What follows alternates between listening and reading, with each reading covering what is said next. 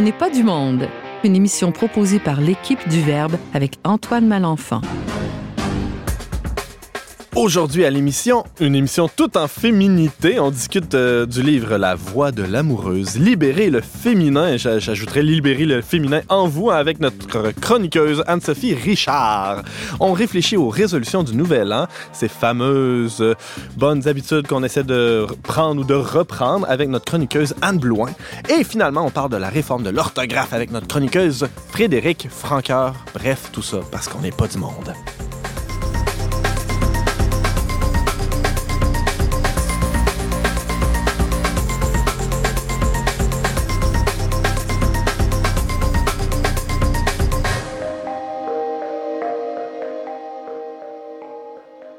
Bonjour à tous, chers auditeurs, et bienvenue à votre magazine culturel catholique préféré. Hein, on peut supposer ça.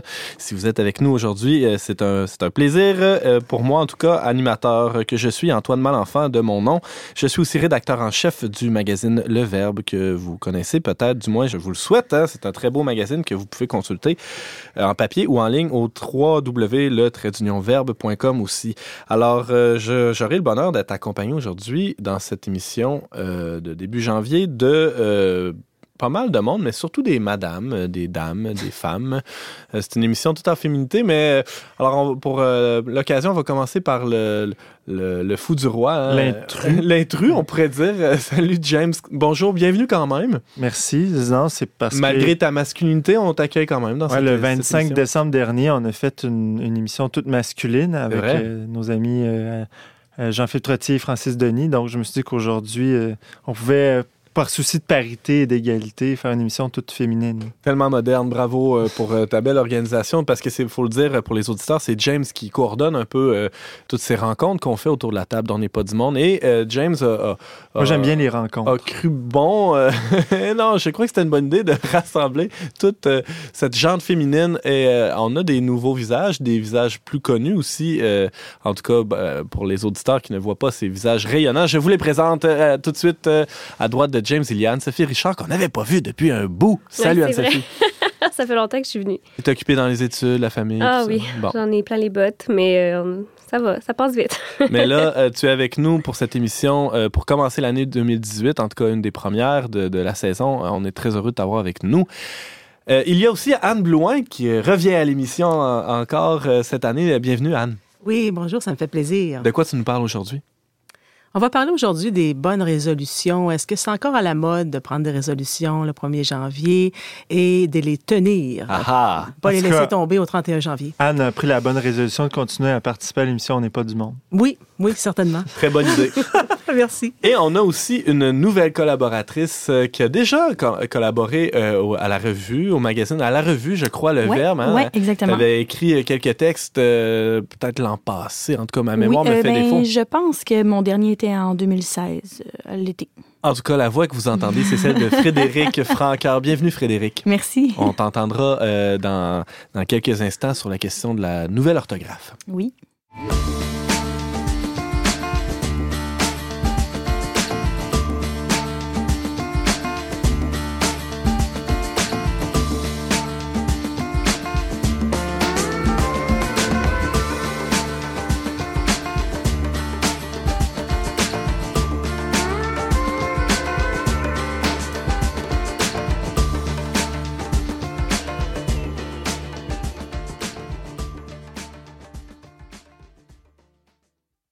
Le Verbe lance cet hiver un numéro euh, spécial, on pourrait dire assez spécial, sur l'amour, euh, la sexualité, la différence homme-femme. Euh, bref, un, numéro, en tout cas, qu'on a eu beaucoup de, plaisir à, à concocter au bureau. Et on a décidé de, travailler à partir de l'angle de la liberté. Hein, parce que l'amour, comment être en amour, comment être lié à quelqu'un dans une relation parfois même très intime, tout en demeurant libre. Et c'est un peu l'enjeu autour duquel on, a fait tourner euh, cette, euh, cette édition spéciale d'hiver euh, de la revue Le Verbe et du magazine aussi qui aborde un peu plus les questions de sexualité.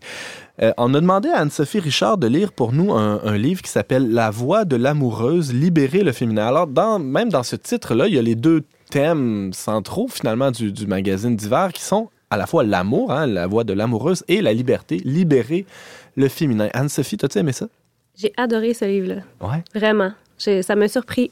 J'ai beaucoup aimé euh, ce livre-là. C'est, ça aborde le thème de la féminité, mais surtout, à mon avis, pas mal tous les aspects là, euh, sur lesquels on pourrait se pencher là, quand, sur la question de la femme, ou même de la personne en général aussi. là. Alors, présente-nous le livre rapidement, le, le titre, euh, la maison d'édition. Qui a écrit ça? Euh, c'est écrit par Claire de Saint-Lager. C'est une Française qui est, qui est assez jeune. Je pense qu'elle a autour de 30 ans. Puis, euh, c'est une femme euh, assez inspirante, euh, je dirais. Euh, elle est célibataire, mais euh, même si elle écrit sur la maternité ou sur, euh, sur les mères et tout ça, on voit qu'elle a étudié la, la littérature, l'histoire, mais elle a aussi beaucoup d'expérience. Elle a fait des programmes d'éducation au Cambodge, aux États-Unis. Puis, elle a aussi créé une formation qui s'appelle Isha Formation. C'est destiné aux femmes puis aux jeunes filles pour renouer avec le féminin. Puis je pense que c'est des conférences, des activités pour. Euh, pour euh, on va voir là, tous les, les aspects qu'elle aborde, là, mais Pour pour, le libé- révé- libérer, révéler ouais. aussi, révéler le féminin à la femme, puis au monde aussi à quelque part. euh. C'est- là-dedans. C'est c'est intéressant, tu parles comme si c'est quelque chose qui était caché, étouffé, euh, le- le- comme si le féminin ne faisait pas ou peu partie de nos vies. C'est- Qu'est-ce Ben, qu'est-ce qu'elle pense laisse que- entendre à travers ça? Mais je pense qu'elle soulève euh, certaines questions qui sont très d'actualité là, en ce Mhm. moment par rapport au féminisme, que le féminin euh, a été défini d'une certaine manière, peut-être, à travers les dernières années, puis euh, qu'on est appelé à le renouveler, la définition, ou à renouer avec vraiment la femme euh, dans sa spécificité, je dirais. Parce que je lis en- entre les lignes de, de ce que tu viens de dire, c'est comme si le féminin avait été, euh, une- dans les dernières années, calqué ou une espèce de pâle copie du masculin, alors que c'est pas du tout ça. là. Il y a une voix spécifique, hein, Oui, c'est- ce qu'elle entend? C'est ça, c'est ça qu'elle veut dénoncer. Quand on pense au féminin, on essaie toujours de, souvent, de le définir par rapport au masculin. Mhm. ce qui n'est pas nécessairement mauvais, mais euh, on essaie de se tourner dans ce livre-là vraiment sur euh, qu'est-ce que la femme a à apporter dans le monde comme euh, de manière propre à elle, ce qui est qu'est-ce que la femme en tant que telle avant de la définir en rapport avec une autre personne dans le fond. Alors, parle-nous des grandes thèses de, de Claire de Saint-Léger dans, dans La Voix de l'amoureuse. Par où elle commence, hein? Parce que c'est toute, euh, toute une aventure Ouais, de, euh. de- de définir ce qu'est la femme. Là. Tu sais, C'est pas, euh, oui, c'est vraiment c'est très large. Puis pourquoi j'ai aimé, c'est aussi qu'elle aborde tous les aspects d'une manière profonde, mais aussi à la voix accessible, puis pas de manière trop longue ou trop dense. Mhm. Quelques pages par par, euh, par thème, des choses comme ça. C'est pour ça que je Pas trop recommande. académique comme style. Non, mais tout à fait profond, par exemple. OK. ouais. Donc, elle va parler, euh, pour commencer, de son expérience, mais euh, ça, j'en parlerai pas, mais aussi de la symbolique de la femme à travers les mythes, à travers l'histoire. Ça, c'est assez intéressant. Euh, à travers les cultures aussi, les pensées. Euh, puis, ça va passer quand même un bon bout là, sur le mystère, au fond, que la femme Mm. évoque, puis qu'on on n'a plus accès juste au mystère en général, avec notre pensée qui est très rationnelle, qui essaie de classer les choses, qui est assez un aspect plus masculin, elle va dire, euh, de la vie, de voir la vie, une façon de voir la vie qui est plus... euh, qui est pas nécessairement mauvaise, mais je sais pas si vous voyez ce que Ouais, je veux absolument. dire, qui est plus... euh, bon. Euh, elle, elle va, elle va faire un peu l'analyse de tout ce qui a été dit dans la psychologie, dans la tradition. Euh, bon, le féminin, c'est plutôt l'intériorité. C'est des choses qu'on sait quand même, mais qui est bon de se faire répéter aussi. C'est euh, le mystérieux, euh, c'est la passion, c'est l'accueil, c'est la réceptivité, c'est l'intériorité. Puis c'est la relation, alors que le masculin, bon, c'est plus l'affirmation, l'intellect, le mouvement, l'action. Euh, Ça veut pas dire qu'on ne trouvera pas des, des traits de ça chez certaines femmes et, ma- et Non, même parfois fait. de manière très très euh, euh, importante Oui, mais euh, en même temps il y a quand même des différences là, c'est ça C'est ça, mais même elle va dire euh, une thèse que j'avais jamais, j'avais jamais entendu parler de ça, mais quand elle va analyser le texte hébreu de la Genèse, Mhm. euh, par, avec l'aide d'un écrivain israélien qui, qui connaît l'hébreu, puis qui essaie de le traduire le plus fidèlement possible à cette langue qui est vraiment riche, ça m'a donné le goût de l'apprendre. Euh, elle va dire que au fond, l'homme avec un grand H, c'est-à-dire l'humain, a chacun en eux, en, en soi, le masculin et le féminin. C'est-à-dire que toi, Antoine, tu as aussi une part de féminité en toi. C'est un peu une thèse à laquelle on n'est pas habitué, puis des fois peut-être même nous dérange. ou peut-être qui a été euh, récupéré aussi bien évidemment par tout- toute la théorie du genre mais Oui, peut-être qui a été dé- dangereuse dans un détourné sens, de, ouais, de c'est son ça. sens premier Oui, c'est ça. Parce que si on a doit été créé à renouer- l'image de Dieu euh, et, et- et on a été créé homme et femme, c'est un peu, un peu de, Ouais, ça dont tu parles, hein, c'est- c'est ça? Cette interprétation de ce texte-là, Mhm. comment l'interpréter, ça, c'est vraiment intéressant. Là, j'aurais pas le temps de l'aborder. ouais. Mais euh, ça vaut la peine. Là, euh, Tout ça pour dire que les catégories, évidemment, sont très utiles. Puis Oui. il y a euh, un féminin, il y a un masculin, ça, ça va de soi, c'est de la nature des choses, mais en même temps, c'est pas euh, complètement mais tout homme doit renouer avec une part féminine ou une part masculine, mhm. qu'on pourrait nommer masculine ou féminine, mais bon, peut-être que ça nous dérangeait ça, ces mots-là, mais c'est-à-dire que oh, Dieu, euh, pour lui, il n'y a pas de différence entre l'homme et la femme dans le sens où, pour lui, chacun est une représentation de, de l'humanité. Mm-hmm. La femme n'est pas euh, une subalterne de l'homme, c'est une personne euh, en tant que telle qui a sa liberté, puis tout ça, c'est alors, tu parles de, Claire de Saint-Léger dans le livre la, Saint-Léger, pardon, dans la voix de, l'amoureuse. Elle, elle, parle d'emblée de la symbolique du féminin. Elle va aussi, euh, bon, tu l'évoquais, hein, elle va scruter les Écritures. Donc, elle parle aussi de la place de la femme dans l'Église, dans, les Évangiles aussi. Oui, dans les Évangiles, c'est intéressant. Là, elle va nommer un peu les femmes euh, qu'on connaît, puis comment on les a interprétées. Euh, face à la tradition et tout, que c'est pas une manière mauvaise, mais elle va le elle prend toujours ces figures-là, puis elle, leur donne une sorte de positivité à laquelle on n'est pas nécessairement habitué. Par exemple. Par exemple, Marie-Madeleine, qui euh, qu'on reconnaît comme la pécheresse repentie. Ouais. Bon, elle va dire, mais au fond, elle incarne la femme de désir, qui désire l'amour, puis qui la cherche à travers les hommes, les relations et tout ça, mais qui va être comblée par le Christ. C'est hmm. ça qui va la changer. Puis il y a beaucoup assez sur ça, sur le désir, comment c'est important. C'est pas quelque chose de mauvais qu'on doit refouler, mais on doit l'orienter à travers, euh, bon, dans l'Église, à travers le service, à travers, mais l'homme aussi, évidemment.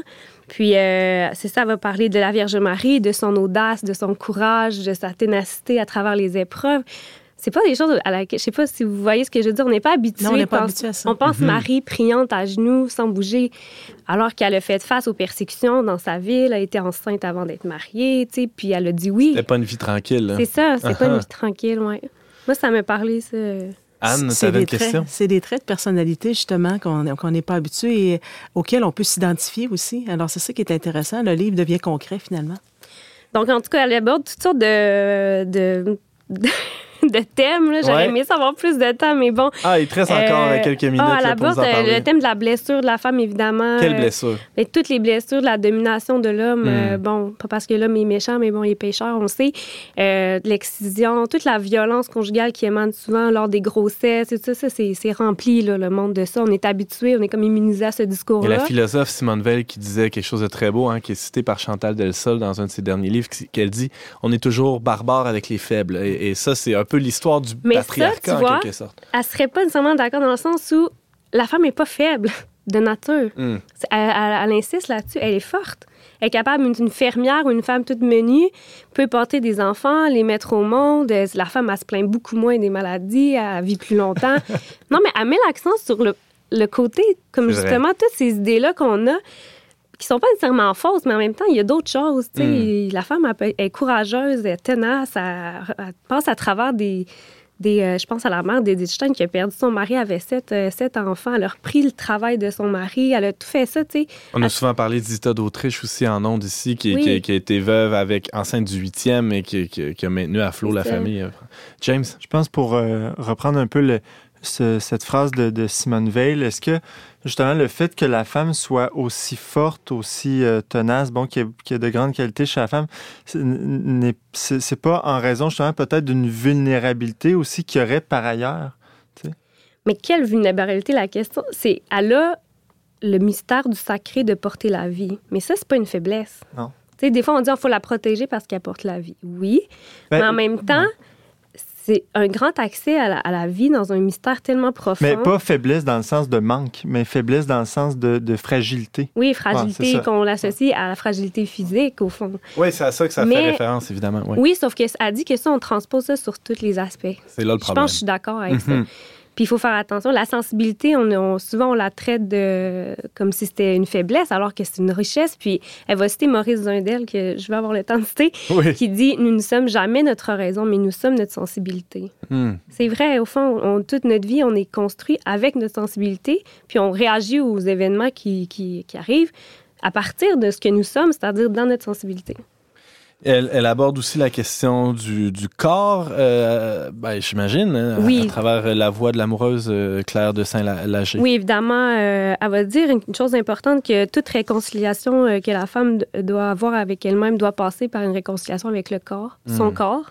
Je pense que je suis assez d'accord. Puis, euh, bon, elle dit toutes les, les blessures aussi qui sont liées avec ça, les standards de mode, la peur de vieillir, euh, toutes ces choses-là qui nous empêchent d'être nous-mêmes, au fond, puis d'être bien dans notre peau. La peur de liberté dans son sous-titre. hein, Oui, c'est ça. Vous empêche. C'est-à-dire être soi-même. La Oui, liberté, c'est ça, c'est être soi-même face aux autres, face à Dieu, avec nous-mêmes, puis euh, dans le bon sens du terme.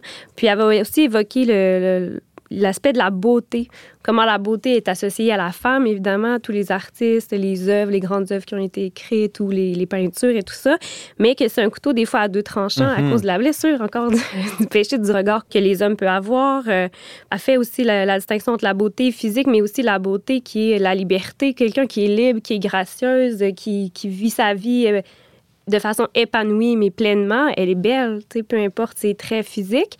Puis, euh, c'est- c'est tourné vers la personne, au fond. là. Anne, tu avais une question pour Anne-Sophie? Mais je trouve qu'en ces années-ci, c'est important aussi euh, faire l'éloge de la femme euh, avec sa beauté intérieure, parce que souvent, quand, quand on, est, on est beau à l'intérieur, mais ça reflète à l'extérieur aussi. Fait que ça peut faire tomber les stéréo- stéréotypes de femme parfaite aussi physiquement. Mhm. Mais c'est ça. Puis après, on sait que cette beauté-là passe, puis ça nous pèse, tu sais, à quelque part. En tout cas, c'est toutes ces choses-là qu'elle aborde.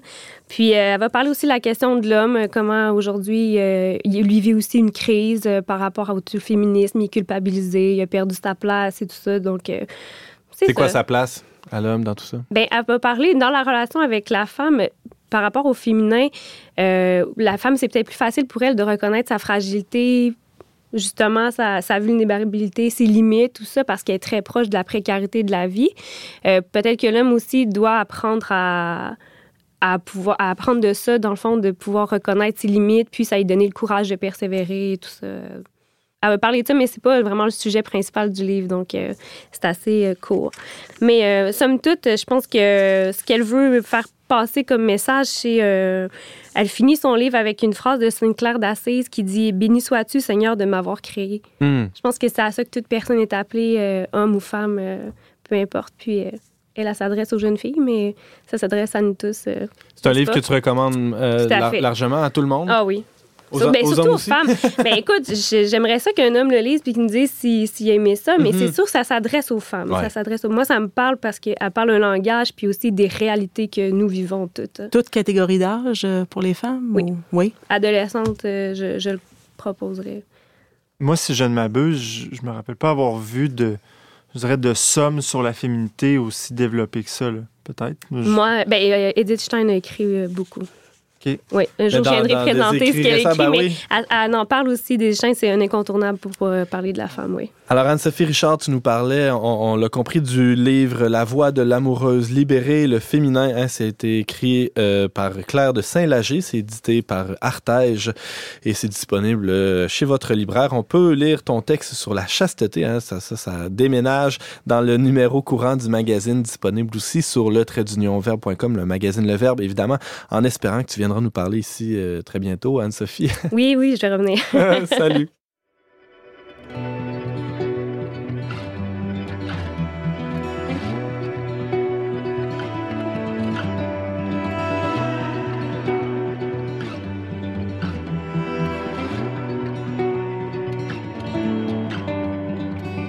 walked the Erie Valley, I've never seen the valley. I swam the darkest rivers, I've never seen the water. I woke up in the middle of Otoroka Road. Struck dead the moment that I opened up my crusted eyes. Dawn, she woke me with her rosy fingers. From this slumber, I'm scared of, but I can't remember. I saw wisdom All the lonely people she's patronized.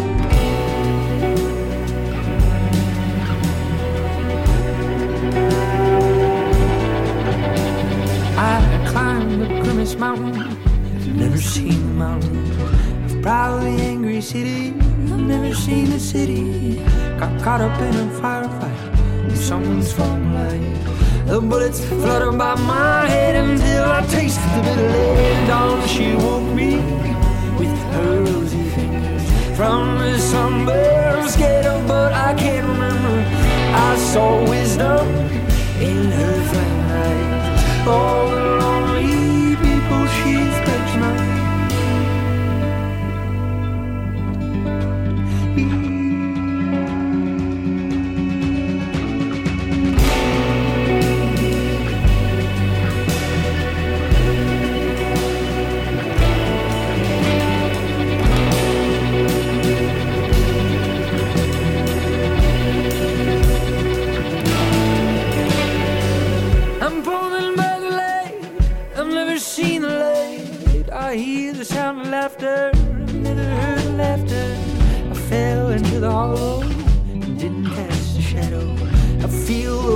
fingers drop for me. Mais je suis fini.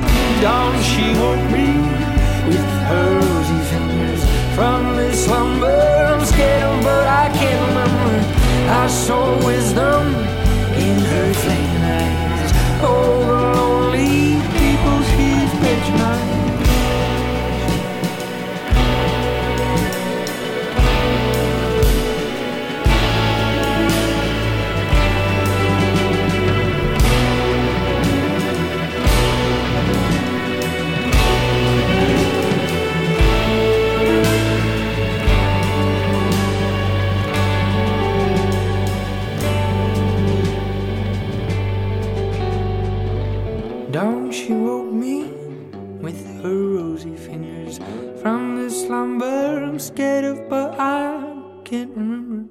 Vous êtes toujours avec Antoine Malenfant au micro dont n'est pas du monde. On vient d'écouter Matt Olubowski avec sa chanson Dawn She Woke Me.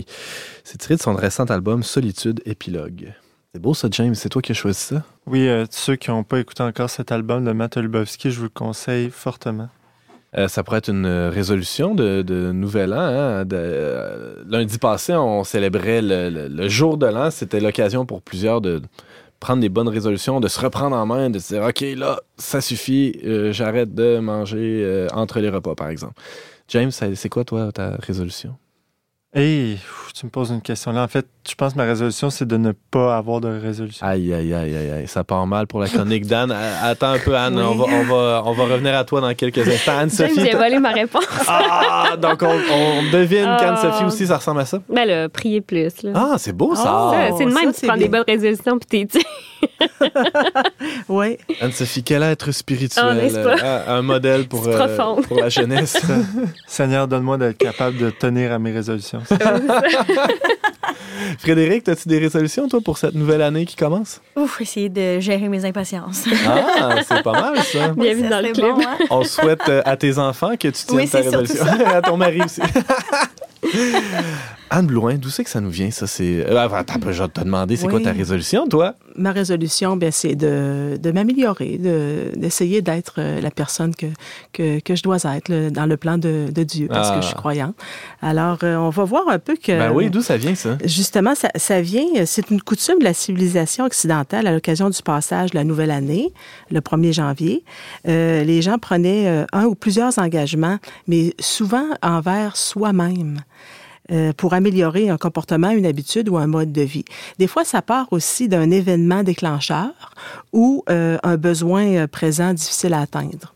Alors, ça part, ça part de ça. Par exemple. Ouais, James, t'a- t'avais une question? Ben, tu disais, Anne, que c'est une, une coutume occidentale. Est-ce que tu sais, à peu près, tu as lu? Parce que moi, je me demande, tu depuis combien d'années c'est une tradition en Occident? Est-ce que ça date des, du 20e siècle? Oui, Est-ce que 20e tu- siècle avant Jésus-Christ. Avant Jésus-Christ. Jésus- OK, donc ça, ça date, là. Ça date, ça date. OK. Depuis, Euh, depuis que finalement, on, on célèbre le Nouvel An. Oui, c'est ça, exactement. Puis les Babyloniens, ben, il y avait eu des préoccupations plus terre à terre. Eux autres, c'était la plus populaire de leur résolution, c'était de rendre les outils agricoles empruntés. Alors, Ah, c'est, c'est, c'est parti de, une mauvaise idée. de ça. Euh, après ça, c'est devenu une tradition juive. Pardonner, demander pardon. Et après, euh, avec les premiers chrétiens, euh, c'était d'adopter des, des bonnes résolutions, mais réfléchir à, à ces erreurs puis à trouver des moyens de s'améliorer. Alors, c'est peut-être à partir de ça là, que les, les bonnes résolutions sont arrivées. Euh, on va donner... Peut-être que pour certains, les erreurs, c'était de, de ne, de ne pas rendre les outils empruntés à l'agriculteur euh, du bout du Oui, mais aussi les, manquements euh, bon, qu'on, a pu faire. Qui Hmm. Donc, il y a une forme d'examen de conscience. Examen de conscience, oui. Puis, euh, ils sont classés en, en quatre grandes catégories. Oui. Euh, bon, on va souvent, c'est améliorer le bien-être physique, euh, manger sainement, perdre du poids, Arrêter de boire moins d'alcool, ouais. Arrêter de fumer, le bien-être mental aussi. Alors, euh, penser positive, rire plus souvent ou bien partager avec des amis, ça, ça aide pour, euh, pour le mental. Améliorer son engagement social, passer plus de temps en famille, euh, passer plus de temps avec ses amis. euh, Faire au du bénévolat, par oui, exemple. mais je- quand je parle d'amis, je parle pas juste des amis Facebook. Là, je veux dire, je- Ah. je, parle de prendre du temps avec les Moi, personnes. je passe plus de temps que mes amis. Regarde, je vais sur Facebook. Bon, Bravo, bravo, James. Aussi, ça peut être améliorer ses finances. Des fois, c'est pour un, pro- un projet, Ouais. acheter une maison, tout ça. Alors, ça peut être ça. Mais pour pour nous croyants, euh, il y a aussi le- la, la catégorie améliorer le bien-être spirituel, comme Anne-Sophie a dit tout à l'heure. Ben ouais. Euh, prier plus souvent. J'avais justement euh, noté ça. C'est important parce que c'est la base de tout- toute résolution qu'on veut Le suivre. reste découle de ça, c'est ça. Oui, parce qu'on sait que le taux de réussite. Bon, ça marche-tu, ça? Ouais, c'est ça. Bon, euh, 70% des résolutions qui sont prises, euh, supposons le, le- le 1er janvier, vont échouer avant le 31. Oh. Alors, on voit là, que c'est pas. euh, le Ça a, taux- la, le- ça a la vie courte, hein, une résolution. Ouais, le taux de succès est, est fait, mais aussi euh, on s'aperçoit que lorsqu'on les on rend public nos résolutions, euh, supposons à notre famille, à notre conjoint quand on, on les annonce, euh, c'est peut-être plus facile à, à tenir. Peut-être les autres peuvent nous des fois nous mentionner, mais tu avais pris telle résolution, euh, t'en es où avec peut-être, ça? on va, c'est ça, ne pas perdre la face, là, ne pas Oui. vouloir euh, se décevoir soi-même, décevoir les autres, peut-être. Exactement. Mhm. Puis il y a des attitudes aussi essentielles. Ben, ça prend de la volonté, ça prend de la persévérance. Un minimum. Et aussi, euh, pour que ce soit tenu, une résolution, c'est vraiment euh, à chaque jour, c'est un engagement au quotidien. Bon, si on, euh, justement, là, si on prend la résolution d'Anne-Sophie, hein, on va en faire un cas type. Tu, tu permets, Anne-Sophie, oui? Ben oui, vas-y. Bon, t'as pas un copyright là-dessus, t'as pas des droits d'auteur sur euh, la prière, hein, faut, faut que ça soit clair là-dessus. Alors, mettons, si on prend l'engagement d'Anne-Sophie, prier plus en 2018, comment elle pourrait, euh, ça serait quoi les moyens qu'elle pourrait prendre pour atteindre ce- cet objectif-là? Bon, Dis-moi ça. Anne-Sophie prend des Là, notes. là, je, je suis devenue experte en résolution. Vas-y. Euh, il faudrait euh, commencer par découper peut-être l'objectif.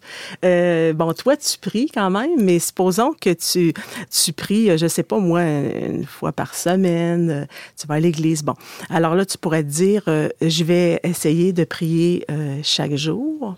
Euh, un- puis là, tu te fixes un moment. Je sais pas, ça peut être le matin ou le soir. Y aller vraiment dans le concret. Un petit 10 minutes le matin, un petit 10 minutes le soir. C'est comme ça qu'une résolution et une, une habitude, aussi une bonne habitude, il faut prendre le temps de l'ancrer. C'est-à-dire pas juste dire je vais prier plus. Exactement. Dans, dans- dans- là, je fais des grands gestes dans les comme Oui, ça reste dans les Ça airs. reste dans les airs. Ouais, c'est ça. Plutôt demain matin, je mets mon cadran à 6h30, je me réveille avant les enfants et je prends un moment de prière. C'est de voir si ça peut s'appliquer. c'est ça. James, J'ai bien aimé, Anne, que tu dises, par exemple, se donner 10 minutes de prière. Dans le sens, c'est de se donner des réaliste. objectifs Réaliste, réalistes. Parce oui. que un des principes en vie spirituelle, souvent, on, on dit il faut prendre, il faut prendre des, des- des- il faut considérer des actions qui sont à la mesure de ce qu'on peut faire et non souvent la tentation de celui qui est, qui est volontaire où tu te dis ah, je vais je vais faire une heure de prière par jour à partir de demain matin alors qu'il passe de il va essayer de passer de cinq minutes à une heure tu sais alors là la, la tentation c'est le découragement nécessairement Le découragement Parce et aussi la culpabilité. Mm. Alors, ah, je l'ai pas fait, bon, je suis pas capable. Alors, c'est pour briser ce, ce cycle-là de découragement, culpabilité. Euh, euh, une autre résolution qui pourrait être prise, ce serait de faire plus de sport, mais ça, c'est- encore vague. Ben ouais. Alors, bon, ben, quel sport que tu choisis, puis à quel moment tu le pratiques? avec qui? Oui, si, si c'est simplement la marche, parce que tu n'as pas le temps d'aller t'inscrire dans un gym, ben la marche, c'est oui, c'est un sport, mais à ce moment-là, tu, tu l'inscris à ton agenda aussi. Après souper, je prends 15 minutes, je vais faire le tour du bloc. Exactement. vaut mieux être fidèle dans des petits objectifs Oui. plutôt que de faire un grand coup d'éclat une fois puis qu'après on se décourage au fond Euh, oui, puis dans mes lectures, ben, je voyais aussi que euh, on peut se fixer six choses à changer dans l'année, euh, une ou deux mois. OK. Alors, ça donne une idée un peu. ah ouais il y en a qui font ça Moi, ben, tu sais, pour prendre le temps justement de, de, de bien euh, intégrer euh, à l'agenda. En janvier, j'arrête de fumer. En février, j'arrête de boire. En mars, mais en- tout en recommençant l'autre truc d'avant ou non? On- on- on- non, de- il faut, non, il faut, il faut, il faut aller. être persévérant c'est pour ça, euh, c'est la, ça, la pour- résolution précédente. Oui, Anne-Sophie? Mais il me semble que, ben, tu vas peut-être en parler plus tard, mais il me semble qu'il y a un aspect vraiment important dans les résolutions, c'est de s'arrêter pour vraiment discerner quelle est la bonne résolution, résolution à prendre pour soi-même, si on la désire réellement profondément ou si c'est juste quelque chose qu'on veut accomplir euh, parce que les autres le font ou euh, pour d'autres raisons. oui, oui, c'est ça. Ça prend un temps de, réflexion. Et pourquoi pas prendre euh, le mois de janvier? Au lieu de dire, euh, bon, alors moi, je Le commence 2 le, premier- le 2 janvier, janvier, je commence. Ben ouais. Euh, pourquoi pas dire, je vais prendre le mois de janvier pour réfléchir euh, à savoir si c'est vraiment réaliste, qu'est-ce que, qu'est-ce que je vais appliquer. Aimeriez-vous savoir euh, les 10 résolutions les plus populaires du Nouvel An? Tu devinez? oui, oui. Les paris sont ouverts. Arrêtez de Frédéric? fumer. Et là, là, euh, commence à faire du sport. Ça, c'est Ah ouais, certain c'est que c'en sûr, ça est arrive une. assez haut. Hein. Anne, Ouais. c'est dans le top 3, ça, sûrement? Oui, là, ben, il était classé en ordre décroissant. Ouais. Bon, passer plus de temps avec ceux qu'on aime, Bon, parce ça- que le temps, c'est une denrée euh, de plus en plus rare à privilégier. Euh, trouver l'amour. Euh, tous, on a besoin d'amour et, et d'être aimé. C'est l'émotion la plus universelle qui soit. Mais Aider- pour ceux, pour ceux qui sont déjà en couple, comme euh, ça, ça... Améliorer, ça- améliorer. Trouver- retrouver l'amour. dans- Oui, c'est ça. Et puis, euh, bon, une résolution ici, parce que souvent, ça part de, de soi, comme je disais tout à l'heure. Aider les autres, euh, c'est une résolution aussi qu'il y, a, qu'il y a des gens qui prennent euh, pour, euh, c'est ça, aller vers les autres, donner un coup de main euh, physiquement, mais même moralement aussi, aller visiter quelqu'un, cesser de fumer, on l'a dit, apprendre quelque chose de nouveau. Ça, c'est important aussi par une formation, Ah. apprentissage. Anne-Sophie parlait cette semaine qu'elle voulait peut-être se mettre à l'hébreu, hein? Peut-être pour Hey, 2018. J'aimerais ça. Alors, ça, ça serait très C'est un bien. désir caché de Oui. mon âme.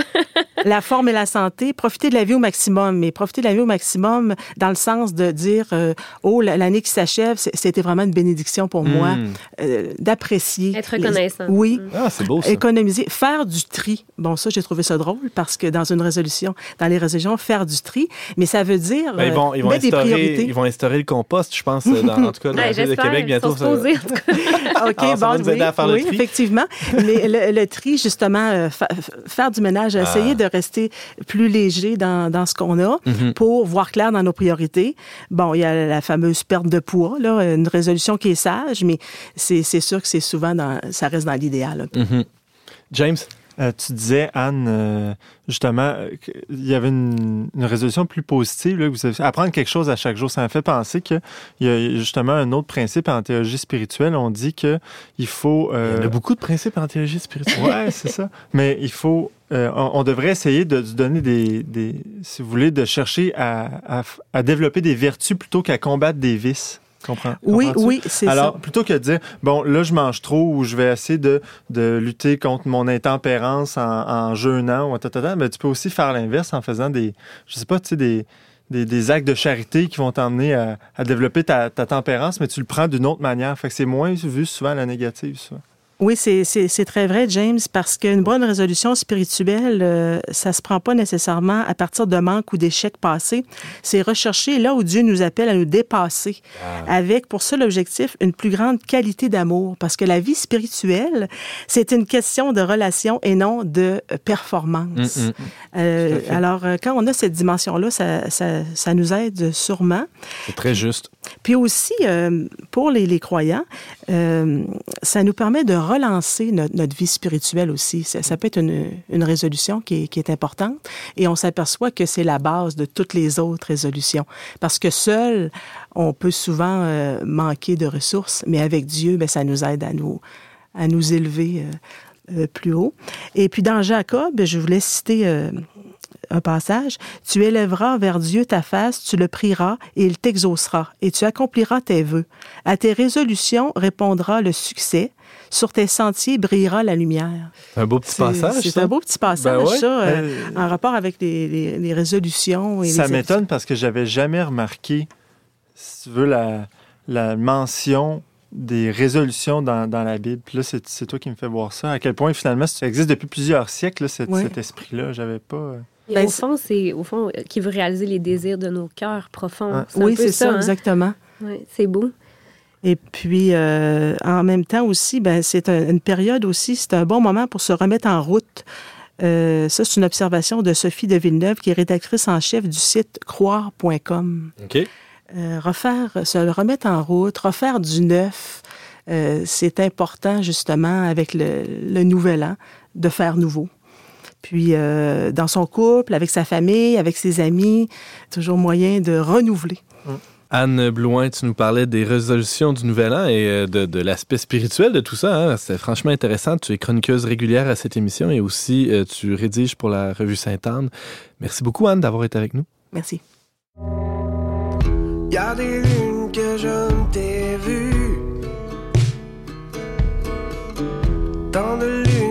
ne sais plus. Donc plus du tout qui je suis. Y a trop de lune que je fuis.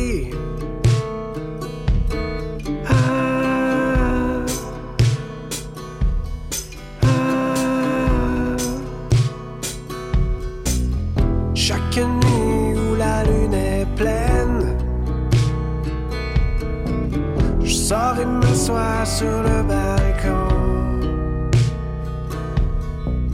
Le temps me semble beaucoup trop long. Comme la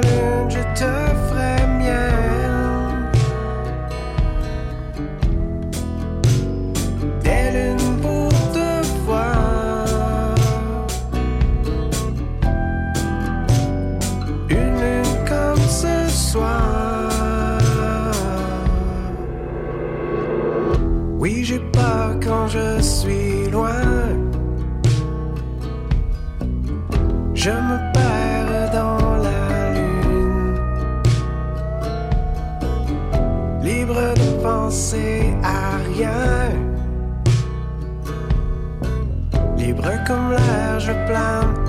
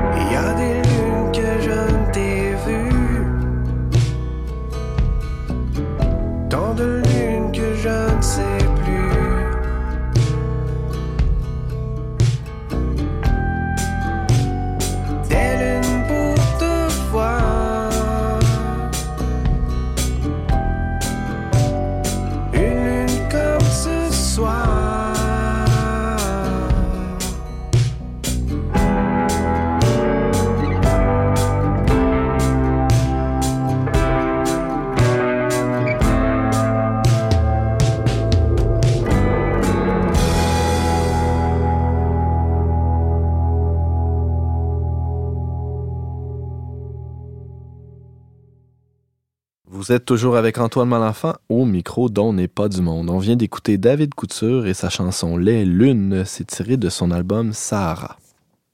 Je voyais récemment sur les réseaux sociaux euh, une, magnifique affiche avec un cheval à deux têtes euh, émergeant de l'eau et euh, c'était écrit Des chevals, ça se dit pas. Hein? Je suis tellement contente qu'on commence par ça.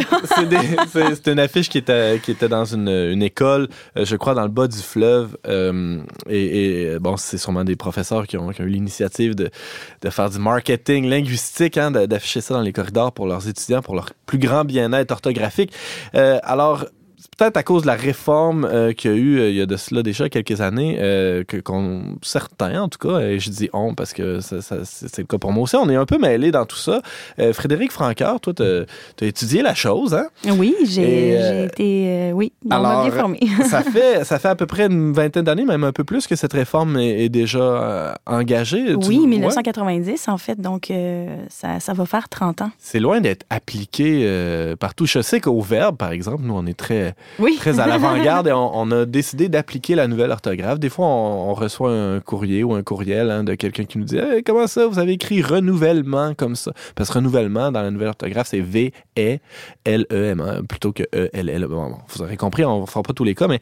euh, et, et là, les gens pensent qu'on a fait une faute, mais là, il faut leur dire on a décidé d'utiliser la nouvelle orthographe. Frédéric Franqueur, Oui, en fait. euh, qu'est-ce que c'est ça, l'orthographe rectifiée? En fait, moi, ce que j'ai envie de dire dès le départ, c'est que l'orthographe rectifiée, le but, c'est pas de mêler les gens, le but, c'est pas de faire beau, c'est encore moins, et là, je prends le temps de le dire, d'en venir à une écriture, pardon, à une écriture qui est euh, sur la phonétique, calquée sur la phonétique. C'est loin d'être ça, le but de l'orthographe rectifiée. Non, on n'écrit pas au son là, à partir de Non, maintenant? non, à partir de jamais.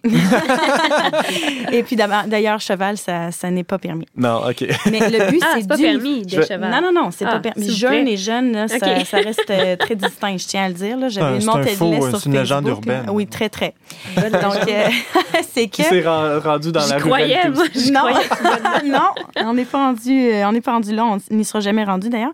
Mais tout ça que je- tout ça pour dire que les nombreux linguistes qui ont travaillé sur cette réforme-là, leur but c'est d'uniformiser la langue et de la rendre logique. C'est- C'est là-dessus moi que je veux insister aujourd'hui parce que souvent il y a beaucoup de choses qui sont complètement illogiques, beaucoup d'erreurs même dans la manière dont la langue a été comme cristallisée au fond. Puis c'est ça que les linguistes veulent, veulent le plus possible à très long terme essayer d'enlever, d'éradiquer. Donc, on est- il n'est pas question, évidemment, de, de- de tout chambouler, hein, parce Non. que, bon, euh, évidemment, on reste attaché à, à notre langue, à- on dit même notre langue maternelle. Hein, il y a quelque chose, il y a un lien viscéral presque avec euh, le cordon n'est pas toujours coupé. Et donc, on a un amour très, très proche de notre langue, et, et d'où les réactions très émotives parfois face à cette. C'est très, très, très Euh, normal parce que la langue, d'ailleurs, on n'y pense pas, là, mais la langue, c'est ce qu'on utilise depuis tantôt.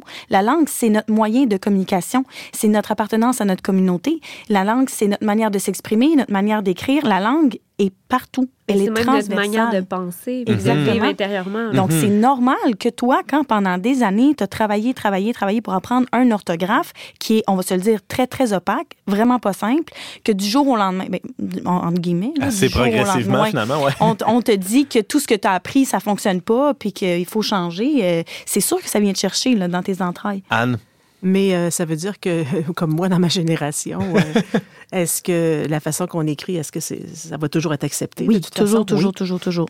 Et puis de toute façon, c'est encore très progressif, comme je le disais. Moi, j'ai eu une expérience assez drôle dans un de mes cours euh, récemment à l'automne en littérature à l'Université Laval. J'étais nettement la plus âgée. là. J'ai quand même seulement 25 ans, mais j'étais vraiment la plus âgée dans, dans le groupe. Puis le- l'enseignant a demandé aux gens qui utilisaient l'orthographe rectifiée. J'étais la seule à l'utiliser. Donc, c'est encore très, très, très accepté et répandu, l'orthographe euh, traditionnelle. James. On parlait du lien très fort qui nous unit à notre langue puis qui nous amène à peut-être résister à certains changements. là.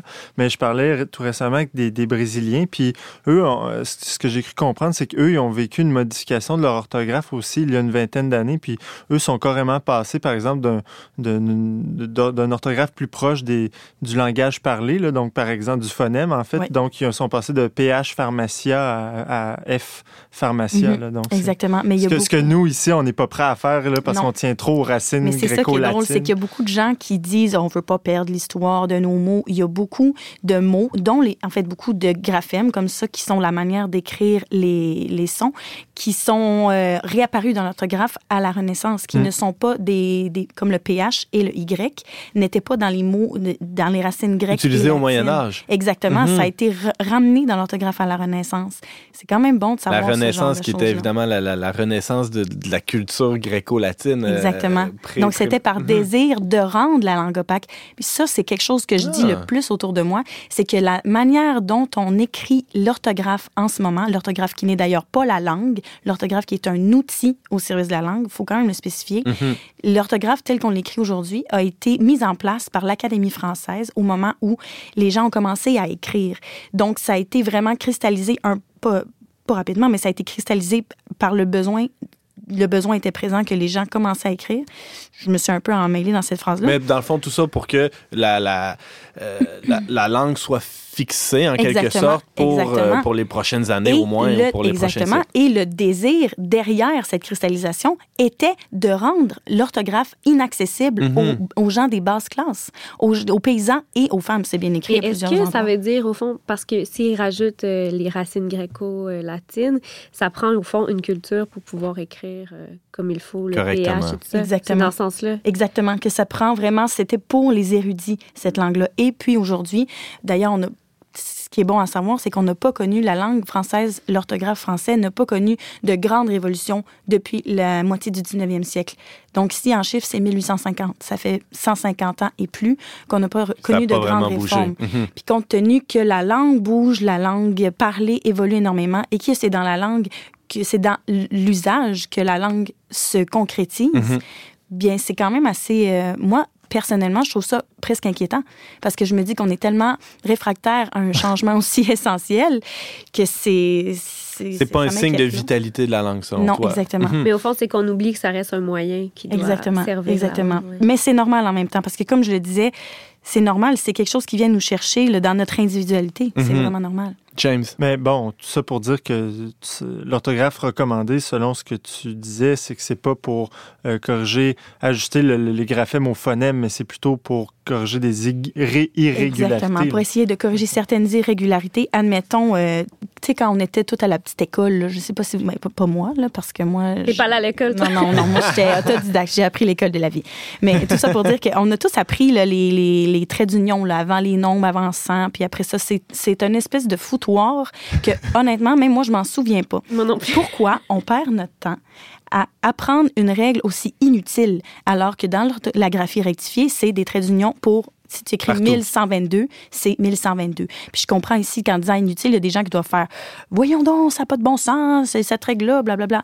Mais c'est c'est que concrètement, dans les classes où on manque déjà de temps pour enseigner des choses par rapport à la Plus langue, importante que ça. c'est ça. Ouais. exactement. Le trait d'union et les consonnes doubles qui n'ont qui n'ont aucun aucune signi- signification importante. Pourquoi on perd notre temps à enseigner ça alors qu'on pourrait prendre ce temps-là pour enseigner la compréhension de texte Le ou bien passé. la syntaxe? Oui, le participe passé qui est d'ailleurs euh, en chantier là, dans la nouvelle graphie parce que c'est euh, c'est complètement irrationnel là, les règles. Mais qu'est-ce que tu dirais à quelqu'un justement qui rétorquerait à ça? Bon, ben oui, mais c'est, les, irrégularités font partie de la vie, puis c'est la beauté de la langue, de la transmission, machin, nanana.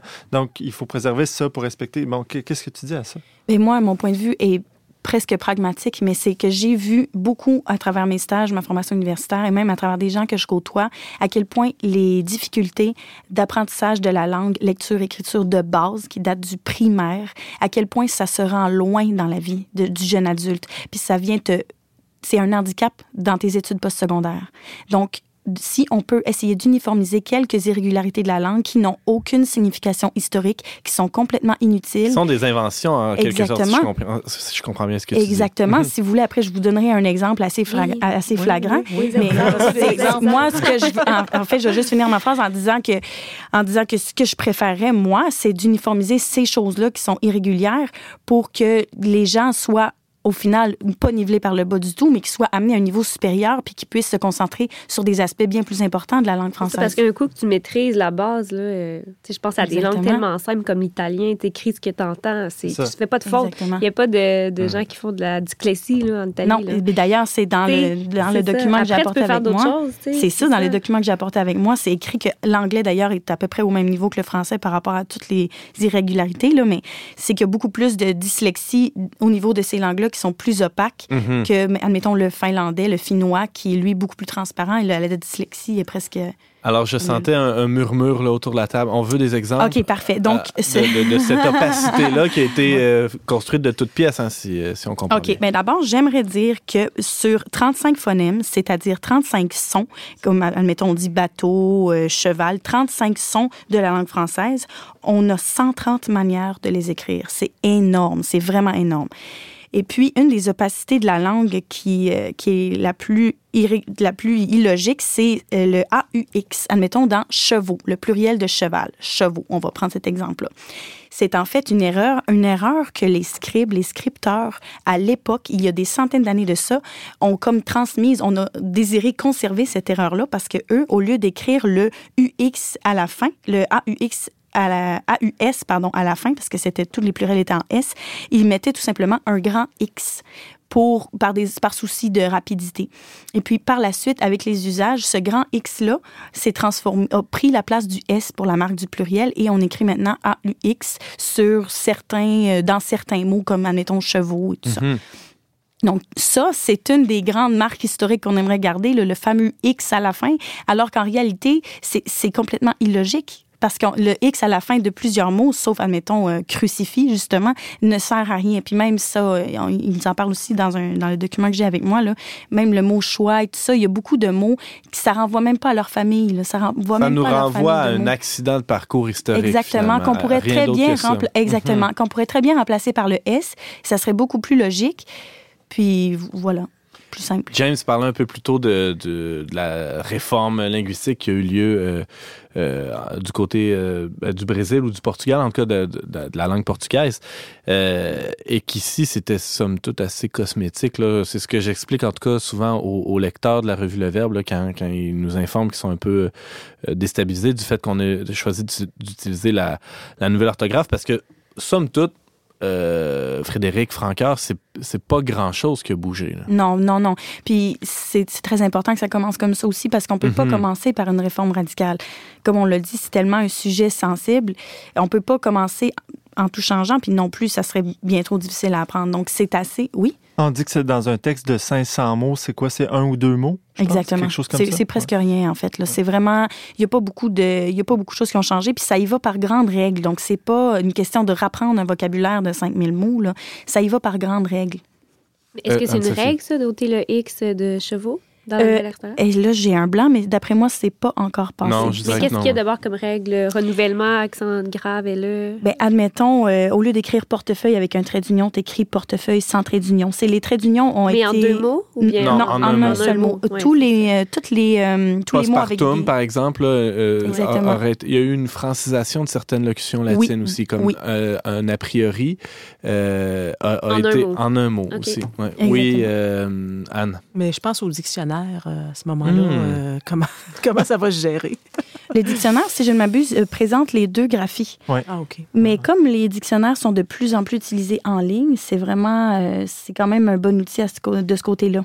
Mais Je pense ça à existe l'outil encore. l'outil Oui, oui. antidote là, qui, qui Oui, est assez, euh, en assez utilisé, là, nous propose en tout cas les deux. On peut choisir de, d'utiliser l'outil soit comme utilisateur euh, de la nouvelle orthographe ou Mhm. pas, puis lui va s'adapter en le corrigeant dictionnaire ou sous forme de livre Le existe encore. Oui, Oui, oui, oui. oui, oui, oui. Euh, Anne-Sophie, rapidement. J'ai perdu ma question. Alors, allons à James, euh, qui n'a pas perdu sa Je question. prends encore la position du sceptique réfractaire. Ben là. oui, c'est normal. Euh, ré- réponse que j'ai eue récemment. Ouais, mais c'est qui qui a, qui a avalisé cette réforme-là? D'où elle vient? Est-ce que l'Académie française a en- entériné? Euh, au niveau de l'Académie française, je ne sais pas parce qu'elle a perdu beaucoup d'influence euh, par rapport aux décisions de la langue française. C'est une très vieille académie qui est un peu symbolique, mais l'Office québécois de la langue française, qui est quand même quelque chose de très important à mentionner, l'Office québécois de la langue française l'entérine beaucoup. Et c'est une multitude de linguistes et de spécialistes de la langue qui sont derrière, puis aussi des enseignants, des didacticiens qui sont derrière cette réforme-là. C'est pas du tout fait à la légère. C'est analysé. Il y a des historiens probablement qui travaillent là-dedans parce que c'est analysé, euh, c'est analysé par des professionnels. Mais ma question, euh, c'est revenu, c'était savoir, pour l'instant, on peut encore choisir entre a priori, a priori en un Mhm. mot ou deux mots, mais quand est-ce qu'on pourra plus... Jamais. À date, il n'y a pas de date Ok. butoir. Parce que je veux dire, les professeurs qui... Comme Non, les ça dictées que je impossible donne à mes moment, enfants. Non, C'est pour le moment, ça serait appliqué. C'est impossible des réformes de qui se jouent sûrement sur OK. Sur des plusieurs générations. années. ouais. Mais c'est important de dire que dans un texte, c'est un ou l'autre. Il faut que tu l'indiques. Exactement. Ouais. Exactement. Alors, Frédéric Francoeur, c'était passionnant. On va falloir qu'on continue de parler de ça une autre fois. En tout cas, on va te réinviter, c'est sûr, pour Merci. ça ou pour autre chose. Tu nous parlais de la réforme de l'orthographe, hein, la fameuse nouvelle orthographe. On pourra t'entendre ici euh, dans les prochains mois, on l'espère. Merci, Frédéric. Merci.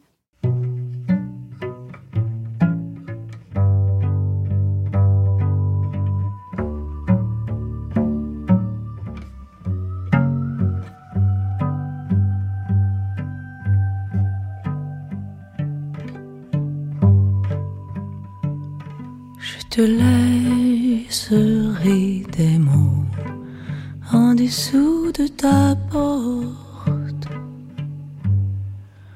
en dessous des murs qui chantent tout près de la place où tes pieds passent, cachés dans les trous de ton divan. Et quand tu es seul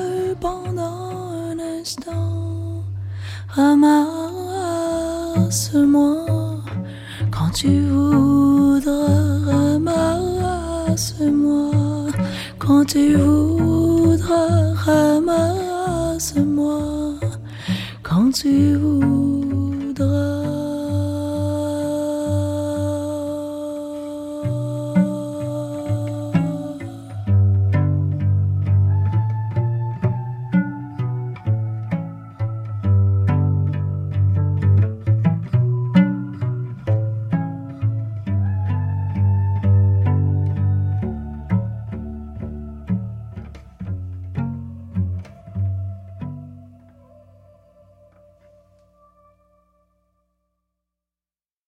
C'était la chanson Je te laisserai les mots de Patrick Watson. C'était interprété par Joran cette fois-ci, tiré de son album Une sorcière, pas comme les autres.